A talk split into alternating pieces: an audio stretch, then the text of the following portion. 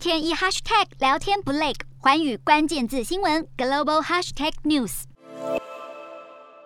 马来西亚的柔佛州议会在一月二十二号获准解散后，依法必须要在六十天之内办理选举。不过，近期当地的确诊病例是不断的增加，也让各界担忧选举是不是可以正常举行呢？对此，马来西亚卫生部表示，在评估过马来西亚目前疫情状况之后，已经准许柔佛州。进继续的进行选举。好，马来西亚卫生部表示，考量到 Omicron 变种病毒造成的疫情不如先前的 Delta 变种病毒来得严重，因此是同意照常来办理柔佛州选举，并且会在选务程序当中加入必须遵守的防疫条例。马来西亚选举委员会也宣布，将在九号开会讨论提名人选以及投票日期等选务事宜。